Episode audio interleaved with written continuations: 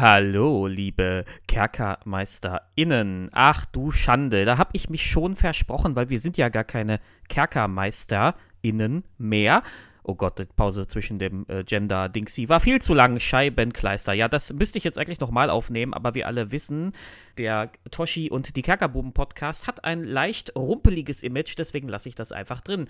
Ja, halli, hallo, liebe Toshi und Kerkerbuben-HörerInnen. Oh mein Gott, ist das lang. Da muss unbedingt was Griffigeres her. Naja, jetzt genug gemeckert über Griffigkeit oder Nicht-Griffigkeit. Dies ist ein neues Format liebe Leute da draußen, ein neues Format. Wir ähm, haben uns entschlossen, ab und zu mal Einzelkommentare hier zu veröffentlichen, einfach um auch dem äh, Feed so ein bisschen mehr Input zu geben, weil einmal im Monat ist ja eigentlich doch schon ein bisschen wenig, ne? Damit werden immer mal wieder spontan, so haben wir es zumindest vor, einzelne Kommentare erscheinen, äh, je nach, je nach, äh, ja, je nach Kerkerbube, Schrägstrich Toshi, in anderen Stilen, zu anderen Themen, zu allen möglichen Themen, wo wir ja so das Gefühl haben, reicht jetzt nicht, um da eine ganze Folge draus zu stricken, aber einer von uns will trotzdem was dazu sagen, ja? Ähm, und so ist es auch hier. In meinem Kommentar geht es um die Pinkertons. Einige von euch haben vielleicht mitbekommen, dass äh, die Detektei-Söldnerbande Pinkertons bei dem YouTuber Dan Cannon aufgeschlagen ist und dort Magic-Karten zurückgeholt hat, die noch nicht hätten in seinem Besitz sein dürfen. Hilfreich für diesen Kommentar sind unsere Folgen zu Open D&D, D&D Direct und die Folge WOTC What the Fuck, zudem äh, meine Einlassung zum vulgären Liberalismus, die ich bei dem Critical Infinity Podcast hinterlassen habe. Das werde ich natürlich alles verlinken. Der Kommentar heißt WOTC dreht frei und wie im Poetry Slam sage ich einfach und der geht so. Stellt euch vor, ihr habt Spielzeug gekauft ein neues Brettspiel oder ein Set neuer Miniaturen. Stellt euch vor, wie ihr eure neue Errungenschaft auspackt, wie der Geruch von frischem Plastik in eure Nase steigt, wie ihr beginnt, Teile auszustanzen oder die Minis aus ihrer Plastikhülle äh, zieht. Ihr überhört die Türklingel, weil ihr gerade so viel Spaß beim Auspacken habt. Was ihr aber nicht überhört, ist das Weinen eurer Partnerperson. Sie weint, weil stadtbekannte Schläger vor ihrer Tür stehen. Breitschultrig und bedrohlich fordern sie nicht etwa das Zurückzahlen von Spielschulden oder die Rate für den dubiosen Unterweltkredit, sondern Spielzeug. Wizards of the Coast, die Muttercompany unseres geliebten Spiels, schickte die Pinkertons zu einem YouTuber. Dies geschah im April 2023. Das Ziel? Ein Set Magic-Karten zurückzuholen, das erst am 12. Mai hätte veröffentlicht werden dürfen. Dan Cannon, besagter YouTuber, berichtet, dass der Kartendealer seines Vertrauens aus Versehen Booster des kommenden Sets March of the Machine, The Aftermath ich entschuldige mich, ihr äh, äh, treue HörerInnen wissen, äh, ich und das TH, wir stehen auf Kriegsfuß. Ja, March of the Machine, The Aftermath, an ihn herausgegeben hatte. Er spricht von einer klassischen Verwechslung. Das vorangegangene Set heißt einfach March of the Machine und der Händler habe sich schlicht vergriffen. Laut Cannon fing seine Frau an zu weinen, als die Detektive mit einer bedrohlichen Unhöflichkeit die Herausgabe der Karten verlangten. Der genaue Hergang ist uns unbekannt. Wir müssen uns daher auf die Darstellung von Cannon verlassen.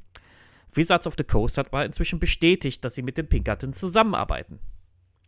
Aber dass seine Frau weint, wenn die Pinkertons vor der Tür stehen, ist zumindest denkbar. Denn die Detektei hatte in den USA einen ziemlich eindeutigen Ruf.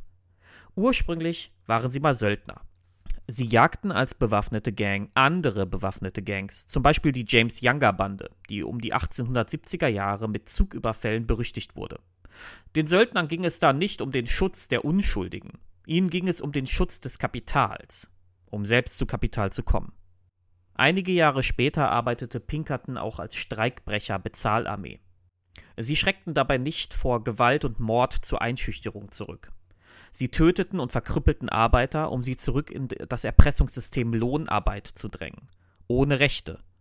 Zur Erinnerung, Bevor Gewerkschaften Schutzrechte für die Arbeiterklasse erstritten, arbeiteten Männer, Frauen und sogar Kinder oft sieben Tage die Woche, 16 Stunden am Tag.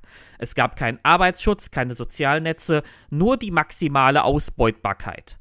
Die Arbeiterklasse war erpressbar. Denn ohne Arbeit kein Essen, keine Miete, kein Überleben.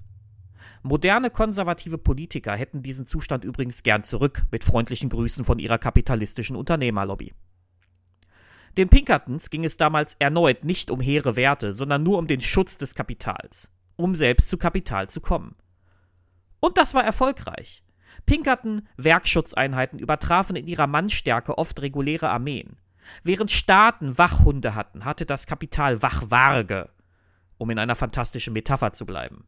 Angesichts dieser Geschichte ist es kein Wunder, dass Menschen weinen, wenn die Pinkertons bei ihnen klingeln. Hierzulande kennt man die Agentur höchstens aus dem Videospiel Red Dead Redemption. In den USA haben sie soziokulturellen Impact. Ihr müsst euch das Gefühl in etwa so vorstellen, als würden stadtbekannte Schläger bei euch klingeln. Im Internet habe ich viele Reaktionen zum Vorfall im Hause Canon gelesen.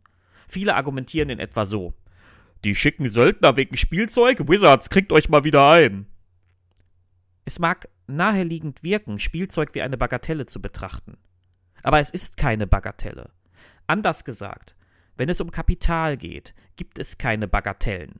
Wizards of the Coast schützt seine kapitalistischen Interessen. Wie jedes andere Unternehmen erwägt auch Wizards jedes rechtlich saubere Mittel und auch zuweilen rechtlich unsaubere. Siehe die spontane Veränderung der Kündigungsseite von D&D Beyond. Abgewägt wird lediglich, welchen sozialen Impact eine Maßnahme haben könnte. Dass aber Wizards der soziale Impact und somit ihr Ruf völlig egal sind, hat der Umgang mit den zahlreichen Skandalen in den letzten Monaten deutlich gezeigt. Wizards dreht völlig frei. Das Unternehmen kommuniziert kaum mit der Community und wenn dann nur in Form von 80er Jahre Werbevideos. Dazu mehr in unserer D&D Direct Folge mit Bear. Presseanfragen sind im Grunde nicht möglich. Wizards hält dicht, schweigt still, ist unerreichbar. Und dann war da die OGL, ein hausgemachtes PR-Desaster. Mit aller Macht versuchte Wizards rückwirkend Rechte zu schaffen, wo das Unternehmen keine Rechte hat. Das Kapital bahnt sich seinen Weg sogar als disruptives Mittel mitten durch die Community. Angesichts dessen ist es auch nicht verwunderlich, dass man die Söldnerbande des Kapitals, die Pinkertons, anheuert, um die eigenen Interessen durchzusetzen. Man hat die Community lange abgeschrieben. Ersetzt wurde sie durch das vulgärliberale Konzept des Individuums, an dessen Brieftasche man will.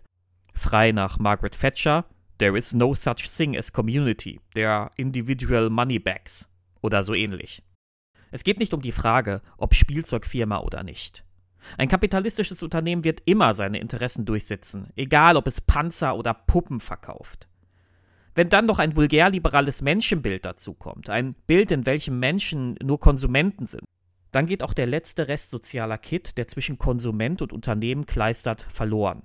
Wer noch immer Fan der Company Wizards of the Coast ist, hat nicht nur Kapitalismus nicht verstanden, er hat auch die modernen Radikalisierungen in ihm nicht verstanden.